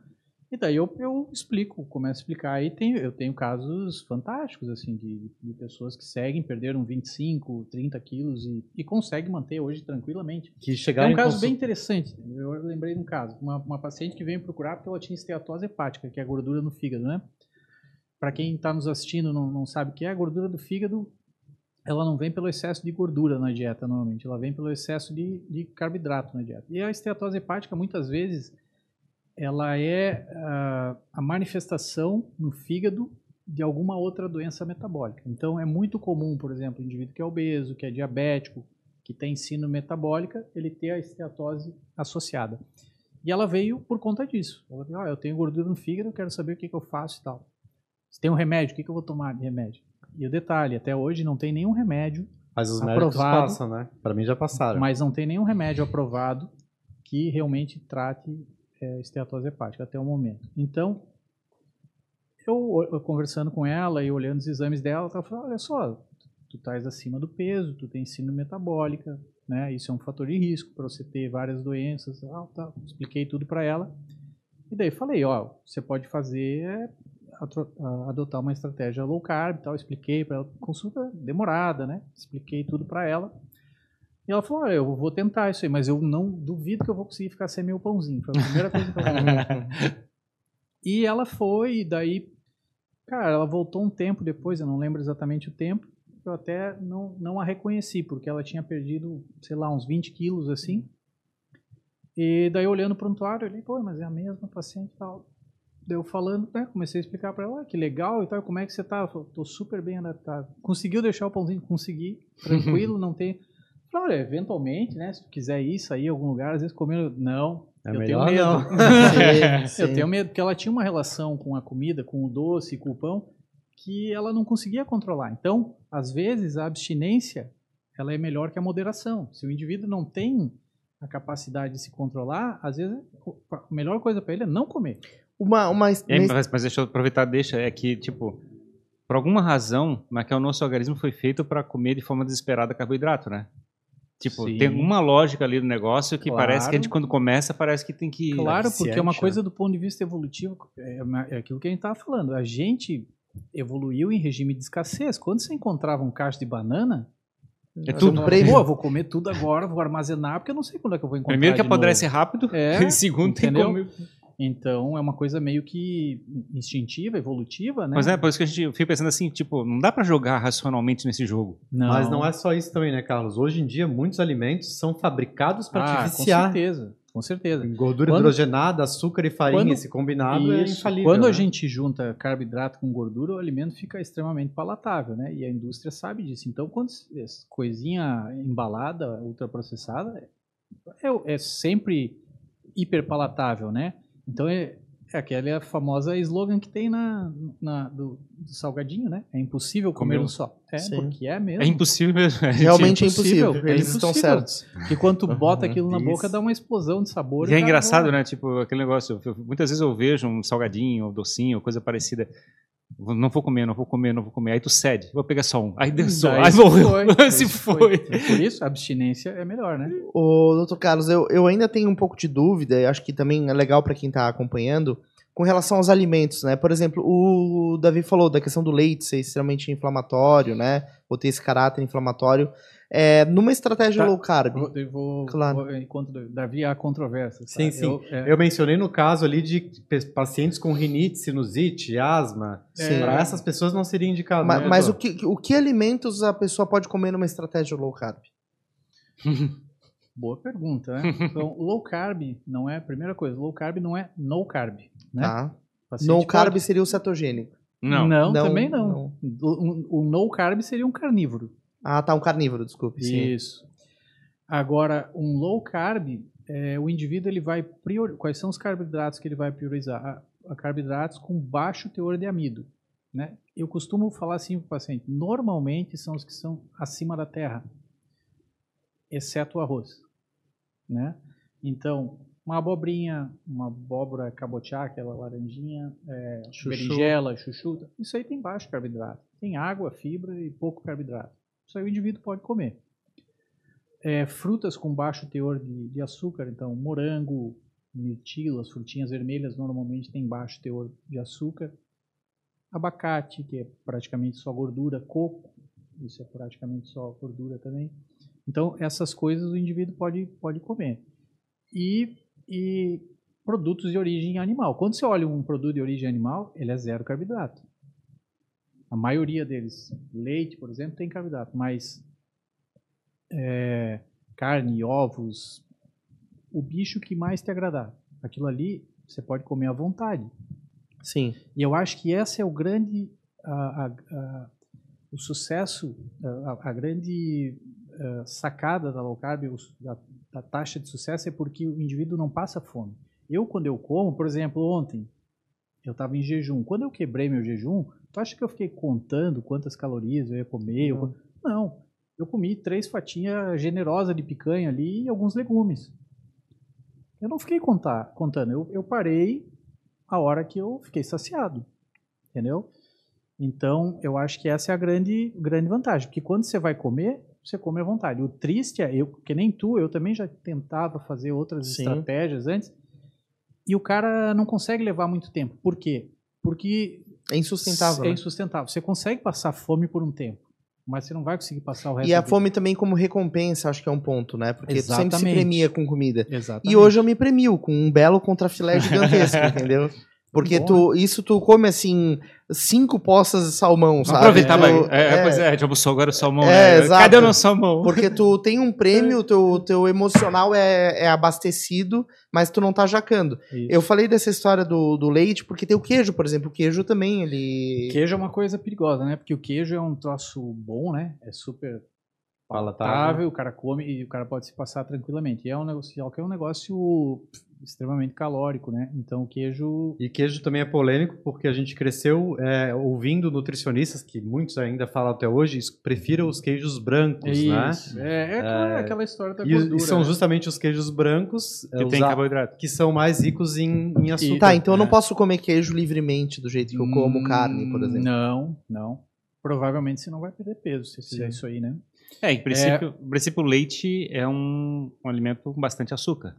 Não É, é, não é tanto açúcar, assim, para gente ter uma ideia, um, um copo de leite tem em torno, um copo desse aqui, 200, 250 ml, assim, tem em torno de 15 gramas de carboidrato, de lactose, né? Uhum. Lactose é glicose mais galactose. E- é um Aí o queijo, tapioca? o queijo, teoricamente, quando ele começa a secar, ele está perdendo esse carboidrato. Ele, isso, no curado. processo de, de ferment- fabricação do queijo, o carboidrato ele é consumido, né? Uhum, então, Então, ele já fica normalmente mais low parte- carb, mas Isso. ainda tem um pouquinho. Ainda tem. E o problema é isso aí que o Davi falou, é a quantidade, né? Não é que não você, po- você não possa comer. Você pode, mas daí às vezes tem que maneirar na quantidade. E tem a questão desse negócio que é, é muito bom, né? Então Sim. às vezes você consegue extrapolar ali. O, aí, o tapioca, por exemplo. Pô, tapioca, cara, eu não sei de onde é que tiraram que tapioca é saudável. Tapioca é uma farinha de mandioca, né? Uma Então, raiz. é, é um troço que é rico em glicose. Vamos ter que cortar o dadinho de tapioca. É bom, né? Mas vai É pegar um ou outro, não vai fazer tanta diferença. Para um low carb não É, faz tanta Doutor diferença. Carlos, e em consultório, assim, o que que tu é, consegue observar quem tem mais dificuldade ou facilidade de aderir a novos hábitos alimentares, não falando somente de jejum intermitente, mas para cortar certos vícios, é, as mulheres têm mais dificuldade, isso é lenda, verdade? Cara, eu, eu, eu acho que não depende muito do sexo, não. É muito individual, né? Tem indivíduos que são mais focados e tem uma. Assim, são, são Tem muito a ver com a raiz da onde vem aquele problema da pessoa, né? Exatamente. Exatamente. Eu acho que é- isso é o, é, é o Tem principal. gente que desconta na comida, tem gente que É. desconta a ansiedade no A, cigarro, que- a no questão álcool. que eu acho assim, o homem normalmente ele tem resultado mais rápido, né? Isso é fato. Um, dos motivos é que o homem tem uma normalmente tem mais massa e tem mais massa muscular, então ele queima mais em repouso, né? Então eu acho que esse é um dos motivos de a mulher às vezes tem uma taxa metabólica basal, um gasto basal muito pequenininho, então para ela fazer déficit calórico às vezes é mais difícil, né? Mas no, músculo- ge- no geral eu acho que o principal é o, a determinação da pessoa, né? O músculo, teoricamente, tem mais músculo no, no sexo masculino. É, E aí, teoricamente, pode receber mais, é, mais açúcar. mais né? açúcar e quanto mais músculo você tem, mais o teu corpo gasta energia em repouso, né? Uhum. na hora Tem mais gasto de base, que É. eles chamam, né? Isso, porque a principal, o principal gasto energético que o corpo tem é para ficar, se manter vivo, entendeu? A Uhum. gente aqui conversando e tal, esse é o principal gasto, aquilo que a gente conversou da atividade física, né? Atividade física, ela tem uma série de benefícios que são inquestionáveis, não, melhora cognitiva, cardiovascular e tal. Mas como estratégia para perda de peso, não é uma boa estratégia. Porque o teu corpo, ele, ele não vai gastar uma quantidade enorme de energia para fazer atividade física, né? E que também, quando a gente pensa do ponto de vista evolutivo, faz todo sentido, porque se gastar muita energia correndo atrás de um bicho fosse uma coisa que né, desperdiçasse uma quantidade enorme de energia, o cara vai lá, corre atrás de uma lebre lá, às vezes pega a lebre e nem compensa o, sim, o gasto. sim, o gasto, né? Queria, Então- queria entrar na, na seara do, do que a gente fala síndrome metabólica, a resistência insulínica, é a mesma coisa? É, a síndrome metabólica, o que está por trás da síndrome metabólica é a resistência insulínica. A síndrome metabólica é um, se refere a um conjunto de fatores de risco né, que, quando presentes no indivíduo, eles aumentam consideravelmente a chance do indivíduo ter é, doenças cardiovasculares, né, infartos, derrames, e aumentam a chance do indivíduo desenvolver diabetes no futuro e aumentam a chance de você ter vários tipos de câncer. Né? Ele, tem, ele é um modo de operação do corpo, não? Ele, o, o paciente que tem ensino metabólico, ele tem um estado de hiperinsulinemia, ele tem excesso de insulina circulante, né? Já, é- já é constante de base. De base. Então, porque o, o pâncreas dele está tentando compensar essa resistência à insulina, produzindo mais insulina. Então, o indivíduo tem mais insulina do que o habitual. É um Isso tipo é um problemaço. É um tipo de doença que ele não está vendo, vamos dizer assim. Exatamente. Eu, eu diria que é uma epidemia ignorada, tá? Porque hoje deve afetar aí, cara, uma boa parcela da população e que a maioria dos indivíduos não faz nem ideia. Como é que, quanto tempo leva para curar de uma, uma É muito rápido. metabólica? É muito rápido. Se o indivíduo adotar uma estratégia com restrição de carboidrato, às vezes em duas semanas a gente já vê uma melhora significativa em vários parâmetros. Uma das primeiras coisas é a melhora da, da pressão arterial. Tá? A síndrome metabólica, para quem está nos ouvindo e não sabe o que é, existem cinco critérios clássicos para diagnóstico de síndrome metabólica. É a presença de obesidade visceral, que é a barriga, né? E isso aí pode ser avaliado pela medida da circunferência abdominal. Todo mundo começa a se olhar nessa hora. Na barriga. É, Ah, o HDL, né, que é um exame de laboratório que é o dito colesterol bom, os, eh, HDL baixo, né? A glicose, o, o O baixo é ruim. é HDL baixo é ruim. HDL baixo para homens abaixo de 40, Hum. para mulheres abaixo de 50. A glicemia, a glicose alta, os triglicerídeos altos e a hipertensão arterial. Então são esses cinco critérios. Você não precisa ter os cinco para ser caracterizado como portador da síndrome, da síndrome. Se você tem três desses cinco, você já é caracterizado como sendo portador de síndrome metabólica. A maioria dos indivíduos que tem não faz a mínima ideia que É isso tem. que eu ia perguntar. A pessoa pode estar e não ter, apresenta Não- nenhum não- sintoma? não Por isso que a sente doença absolutamente nada. É uma doença que não sabe não tem. sabe. E daí, na verdade, medicina é, é probabilístico, é probabilidade. O cara pode ter isso aí e não ter nada a vida inteira dele, né? Mas se você comparar com o indivíduo que não tem, ele tem mais bilhetes lá para ser chamado lá na. Em 2020, quando despontou a pandemia, pegou todo mundo de surpresa, a gente não Isso. sabia quais eram os casos mais graves, o porquê. É, eu lembro que nesse ano tu deu muitas entrevistas, né, doutor Carlos, pra, na imprensa aqui da, da região, falando sobre é, que os quadros mais complicados de Covid estavam relacionados com pessoas que apresentavam síndrome metabólica. Sim, sim, esse é um dos grandes motivos. O paciente que tem síndrome metabólica, obesidade, diabetes, ele tem, normalmente ele tem um estado de inflamação crônica subclínica. Ele está sempre meio inflamadinho ali. E daí quando ele pega uma doença inflamatória, que é o Covid, que faz uma inflamação, então cara já está meio inflamado. Aí bota um Covid em cima, é como jogar gasolina na, na fogueira. Daí o indivíduo fazia uma reação inflamatória absurda e não tinha medicamento que corria atrás. E daí às vezes o cara fala, pô, mas ele não tinha nada, não, né? não, não tinha nenhuma comorbidade. Às vezes o cara tinha síndrome metabólica, nem sabia. Aquele cara que tinha uma barriguinha assim, sabe? Era meio barrigudinho. É, às era isso. quanta gente descobre que está com gordura no fígado porque foi bater um raio-x do pulmão. É, o, a- o ultrassom, né? Normalmente Ultrassom. diagnostica no ultrassom. O, o- a gordura no fígado, eu diria que é a manifestação, na, na maioria das vezes, a manifestação hepática da síndrome metabólica. Ela não faz parte desses cinco critérios clássicos aí, mas é muito comum o indivíduo que tem, é, tem doença metabólica, né? Tem síndrome metabólica, ter a, ter a esteatose junto ali. Ter ácido úrico alto. E você falasse do- é, do- da questão de ser duas semanas, vamos dizer assim, é, dependendo do grau da pessoa, imagino. Claro, claro. Dependendo De- da pessoa. Depende da pessoa, depende do tempo que a pessoa tem aquilo, né? Mas é, essas doenças todas elas podem ser postas em remissão, mas o, que é importante É que frisar- ele não vai provocar, digamos, emagrecimento da pessoa em duas semanas, obviamente. Não, Ele não. simplesmente vai mas fazer. muito, muito antes, muito tempo antes de, de a pessoa perder peso, ela já começa a melhorar. Inclusive, a primeira, uma das primeiras coisas que começa a melhorar é os níveis de pressão arterial. Tá? Então, tem muito trabalho mostrando isso aí.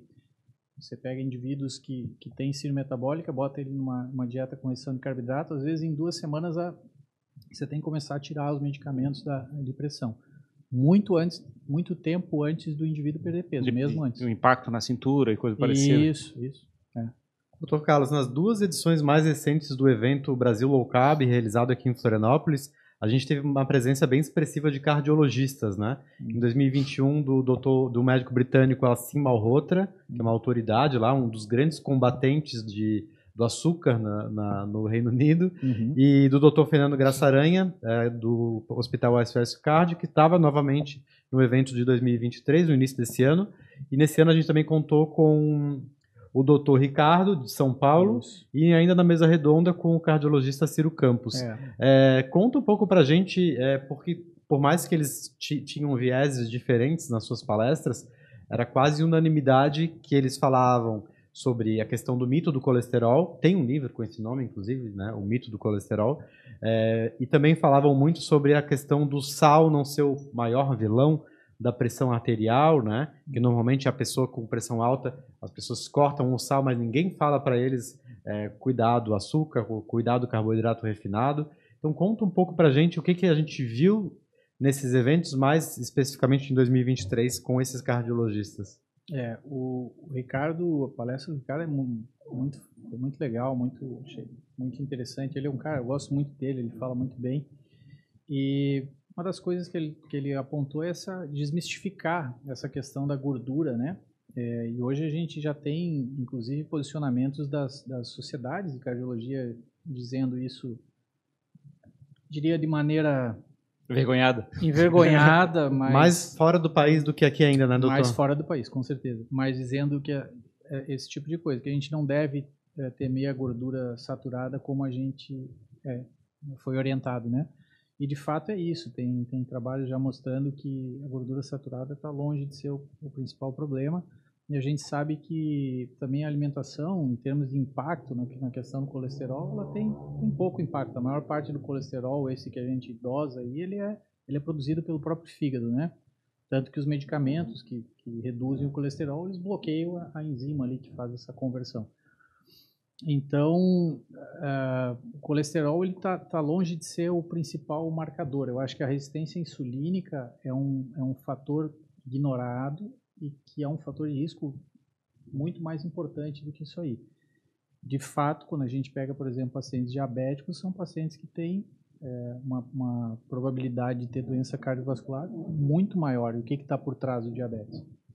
É É, bem interessante. Lembrando agora das palestras aqui desse ano 2023, quase todos os palestrantes, em algum momento na palestra, bateram na resistência insulínica, né, doutor? É, é, é uma, Tanto é a- uma pandemia ignorada. E aquilo que a gente comentou, às vezes o indivíduo não sente nada, né? Não sente absolutamente nada. Ele não, se ele não faz exame, às vezes ele não vai nem saber que tem aquilo ali. E, e eu, eu, eu- eu participei, eu assisti a palestra lá do, do, na queda do, do Brasil Ricardo? Locab 2023, né? Aham. E foi animal. Achei É. espetacular aquele negócio, aquele material. É, eu que, que tu lembra de qual palestra mais chamou a atenção, Ferrari?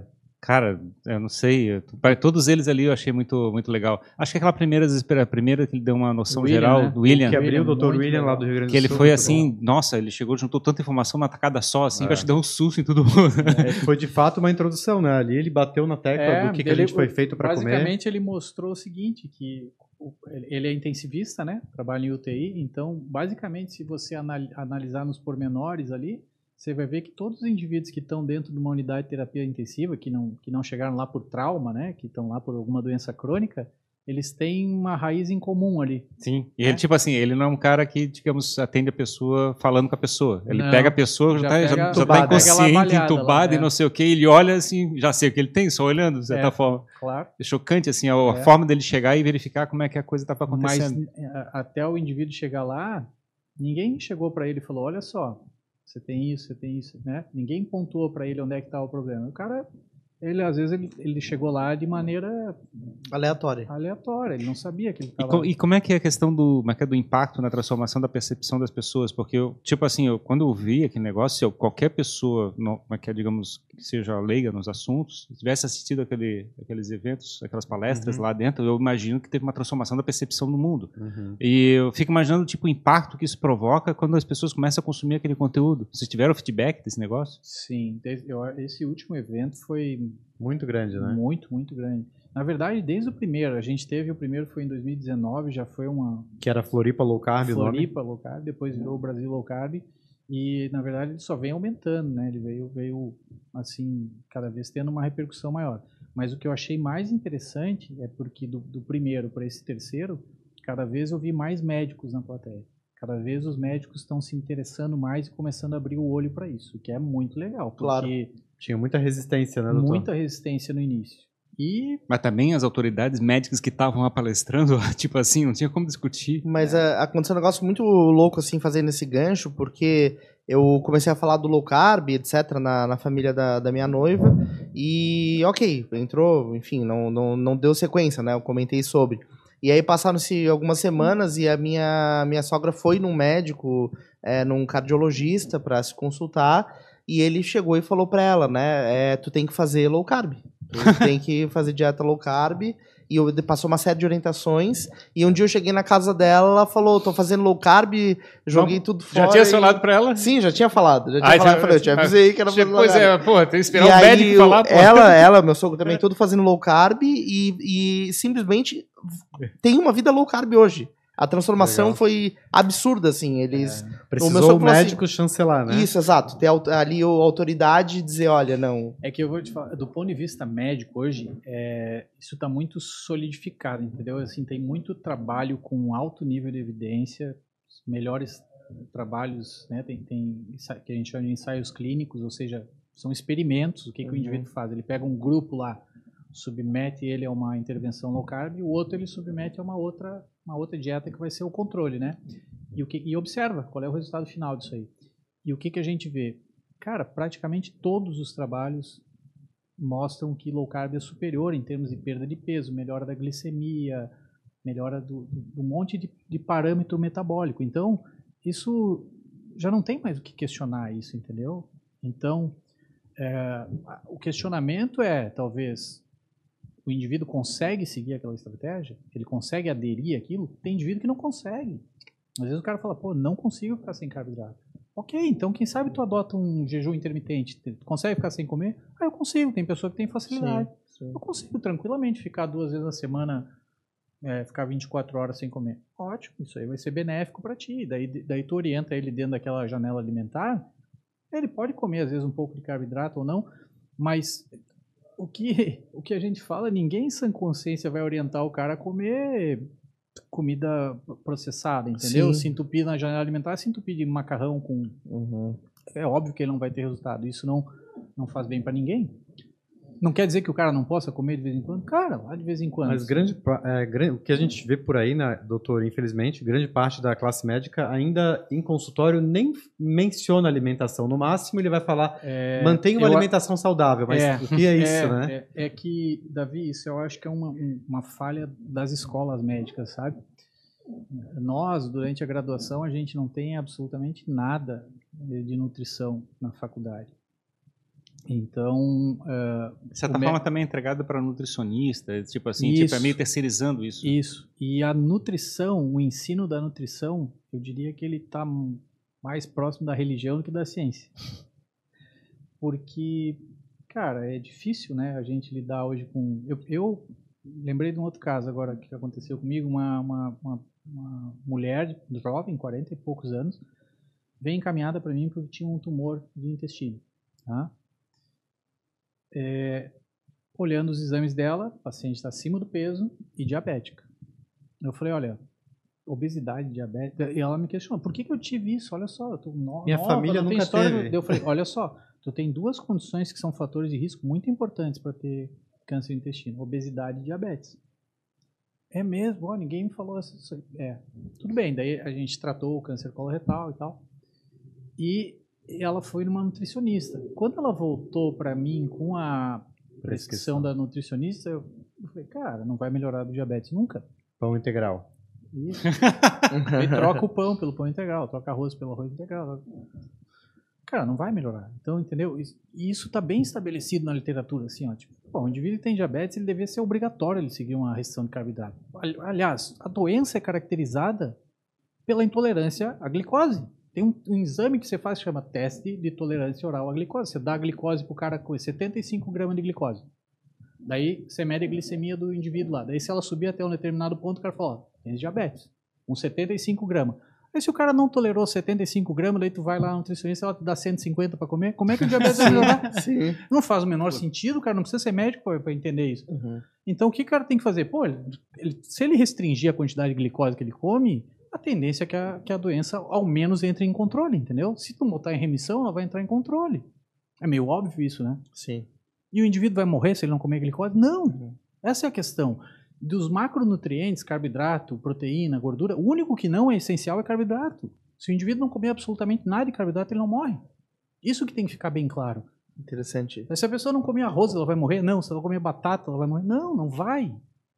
Agora, É se ela não comer aminoácidos, se ela não comer gordura, ela morre. É engraçado que eu estou me lembrando das histórias do do tratamento da epilepsia com cetogênica, né? Exatamente. Então, teoricamente, tem gente que viveu a vida inteira sem comer Isso, isso. Antes do advento do, do medicamento, lá na década de 20, agora, se eu não me engano, fez 100 anos até, acho que foi em 1923, que começaram a se adotar ah, dieta cetogênica para tratamento de epilepsia. Depois, como surgiram medicamentos, eles começaram a dar medicamento e isso foi meio abandonado, mas até hoje é usado para tratamento de epilepsia refratária. Uma dieta cetogênica é uma dieta que tem uma quantidade muito baixa de carboidrato. Esses indivíduos morrem? Não, O cetogênico, ele. É, o carnívoro não consome carboidrato nenhum. nenhum. É. Cetogênica é uma low carb mais restrita. mais restrita, uma é abaixo menos- de.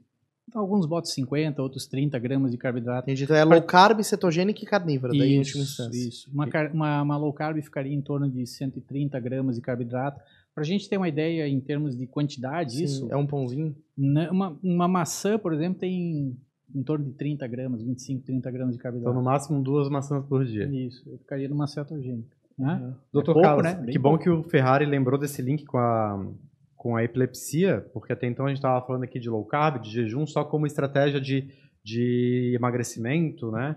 Mas tem muito hoje, está muito evidenciado cientificamente é, essa- esse link da alimentação e de estratégias é, com redução de carboidrato com saúde mental, Saúde né? mental, sim. E a gente explorou e foi explorado isso no evento de do Brasil Low Carb 2023. 2021, principalmente. 2021 Dr. Regis, com a né? palestra com o Dr. Regis, tem esse evento gravado. E em 2023 a gente fez uma mesa redonda onde tinha o Dr. Regis, psiquiatra, e a, Maia, a Nutri Maiara Lima, que ela é Isso. aqui de Florianópolis e que ela relata o tratamento que ela faz no No ambulatório da HU, UFSC, no HU, isso, o ambulatório do HU tem um ambulatório bem interessante de. de onde ela trata pacientes com dieta cetogênica, pacientes epiléticos com grau, com grau bem É, express- refratários, né? Paciente que não responde ao tratamento.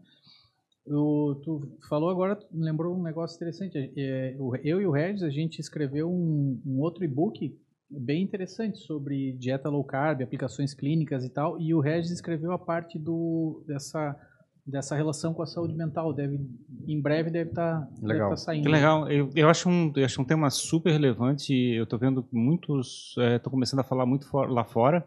É, Dr. Regis tá, é realmente inovador aqui, porque na, como é que é falando desse assunto pela primeira vez no Pioneiro, né? Brasil. Acho que não tem ninguém mais falando sobre esse Não, tema. Não, Sim. E é bem interessante isso também. Mais uma vez, esse dia eu recebi de um, de um outro colega que é psiquiatra, ele me mandou um print de um, de um livro de psiquiatria já falando isso, dessa forte associação que tem das doenças neuropsiquiátricas com resistência Então, à eu, vi, um- insulina. eu vi um podcast sobre como é que é, bipolar, gente fazendo tratamento de bipolar, além da epilepsia, né? E, quer dizer, tem muita gente já tentando verificar estratégias. É. E eu, eu acho muito engraçado que tem muita pouca coisa sobre esse tema aqui no Brasil. É, Provavelmente, eu acho que o único conteúdo que tem sobre isso hoje vai ser do evento do Brasil Locarb, né? eu, eu acredito que sim. E esse Uma conteúdo está disponível, né, para as pessoas. Tá, ele tá, tá disponível. E é, ali, lembra quantas horas são, Davi? Eu não lembro. É O de 2021 é média 6 horas. Horas, né? É, é, é bem interessante isso. É, então, é, o que parece que o nosso cérebro ele funciona melhor com gordura do que com açúcar, né? Com corpos cetônicos do que com açúcar. Então, o princípio ele, ele, ele é baseado nisso aí. E então, quando você o, o jejum, o que o jejum faz é promover um estado de cetose. Uma dieta cetogênica, como o nome o próprio nome diz, é o indivíduo entra num estado de cetose. O que que é cetose? O corpo para de usar açúcar e prioriza a utilização de gordura como fonte primária. Isso é, na verdade, é completamente natural, é fisiológico. É isso que as pessoas têm que compreender. O nosso corpo ele pode usar essas duas fontes de maneira, é, né, hora usar uma, hora usar outra. Só que hoje o que a gente vê é que a nossa dieta padrão hoje, ela é, eu diria, pobre em corpos cetônicos. Ela é rica em açúcar e pobre em gordura, né? Porque Esse é o- sempre fizeram a gente tirar a gordurinha da picanha, Isso. evitar manteiga. Então, agora, o o que eu acho que é um problema, talvez, Davi, é quando o indivíduo tem. Eu diria que talvez o único problema da gordura é quando você tem essas duas coisas. Você comer muito açúcar e muita gordura junto. Daí isso eu acho que é um problema. Agora, em indivíduos que, que não têm resistência à insulina, eu acho que não há problema nenhum nisso. E aqueles indivíduos que, que já têm uma maneira de botar isso em remissão é através dessas estratégias, é restringindo carboidrato. Então, às vezes as pessoas têm medo, né? Tem medo de falar, ah, não, eu vou morrer se eu não comer. Não, Sim, vou não fazer vai. hipoglicemia. Não vai, não vai. Máximo que vai acontecer é emagrecer.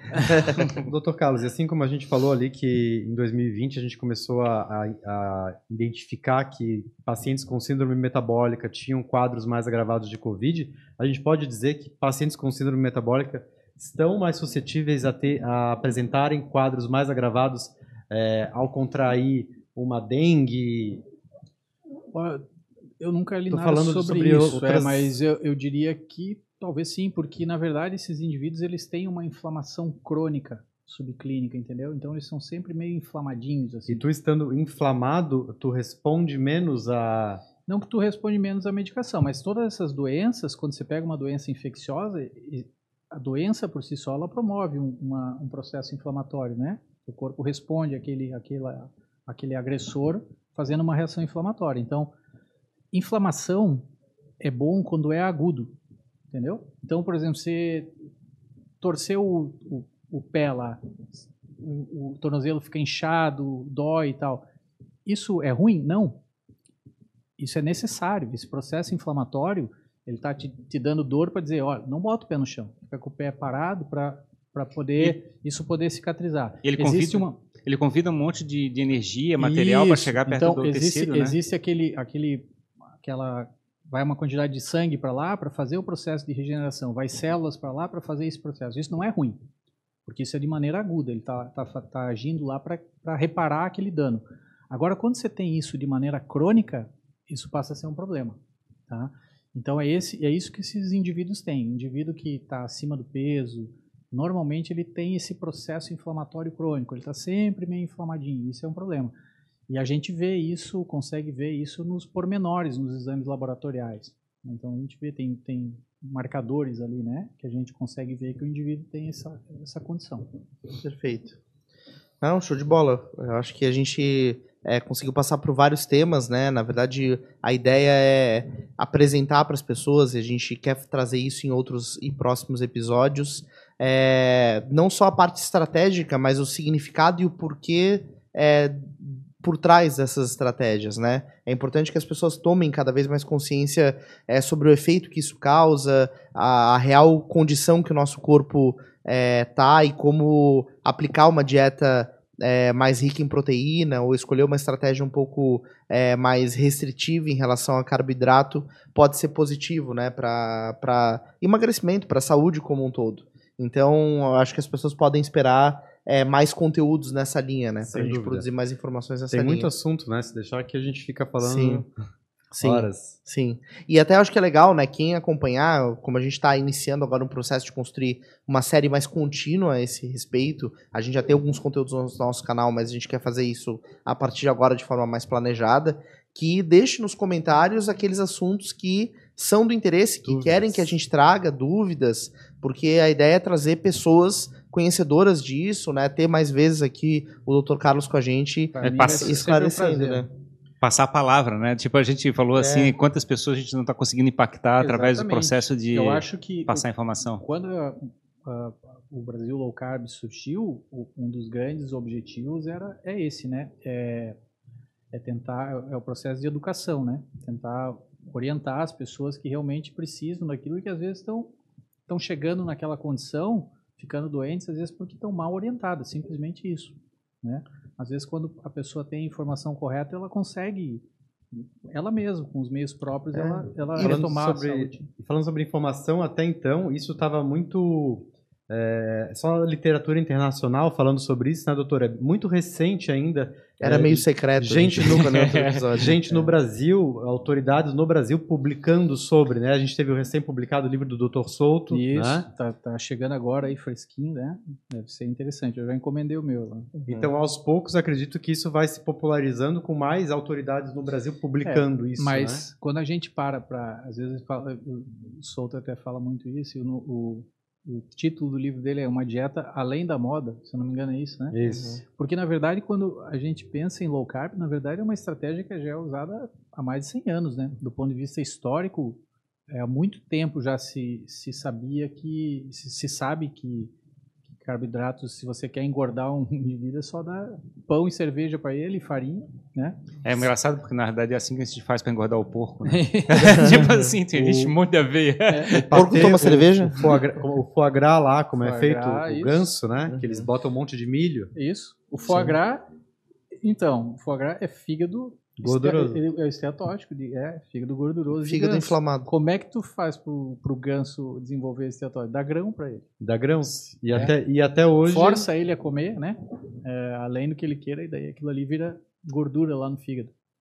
E Daí mesmo vira- assim, médicos. eh, Uma, uma médica me recomendou ano passado, em 2022. Eu apresentei um grau. Não digo expressivo, Discreto. mas um pouco de, de esteatose hepática. E a primeira coisa que ela me falou numa consulta por telemedicina é: reduza o consumo de gordura. Sim. Eu fingi, ah, tá bom, doutor. Sim, sim, sim. Vou reduzir. É. Vou reduzir e vou comer milho. Não, mas show de bola. Perfeito. Acho que ficou um baita, baita de um conteúdo. Então, as pessoas estão novamente convidadas para comentar, para interagir aqui, é, trazer assuntos. E é, não só isso, né? Mas a gente vai deixar aqui na descrição também, para você que gostou desse conteúdo e quer se aprofundar em jejum, é, o link para você acessar o e-book é, de jejum intermitente, produzido, assinado pelo Dr. Carlos, é, no Brasil Low Carb. E a gente vai deixar o link aqui para você ter acesso a esse conteúdo e se aprofundar um pouco mais aí nessa prática. E aí segue a gente também, né? Porque a É. gente vai pro- começar a produzir uma série de conteúdos nessa, nessa direção. É a ideia de fazer essa palavra pa- passar para mais gente, né? Eu acho que Legal. E como a gente comentou aqui, tem as gravações dos eventos Brasil Low Carb 2021 e Brasil Low Carb 2023, que também acredito que pode ser encontrado na- nos links que o Isso. Jogando para a Plateia vai disponibilizar. Uhum. Isso também, sem dúvida. Ah, vai estar todas as palestras na íntegra, bem legal. Bem legal. É, é uma oportunidade de acessar um monte de especialistas de uma única vez É. e, digamos assim, participar de- e estar na fronteira desse assunto aqui no Brasil, né? Que a tendência é crescer cada vez mais. Sim. Certo? É isso aí, então. Muito obrigado, doutor Carlos. Prazer enorme. estar Valeu. aqui com vocês. Obrigado, Davi. Obrigado também, gente. Obrigado, então, ao Brasil Low Carb. Obrigado aqui aos nossos apoiadores é, para continuar esse projeto. Ao Lead Santa Catarina, ao Danco. E a gente se vê num próximo episódio aqui no Jogando, Jogando pra pra Plateia. gente. Falou, Tá gente. bom? Obrigado. Tchau, tchau. tchau. tchau. Obrigado.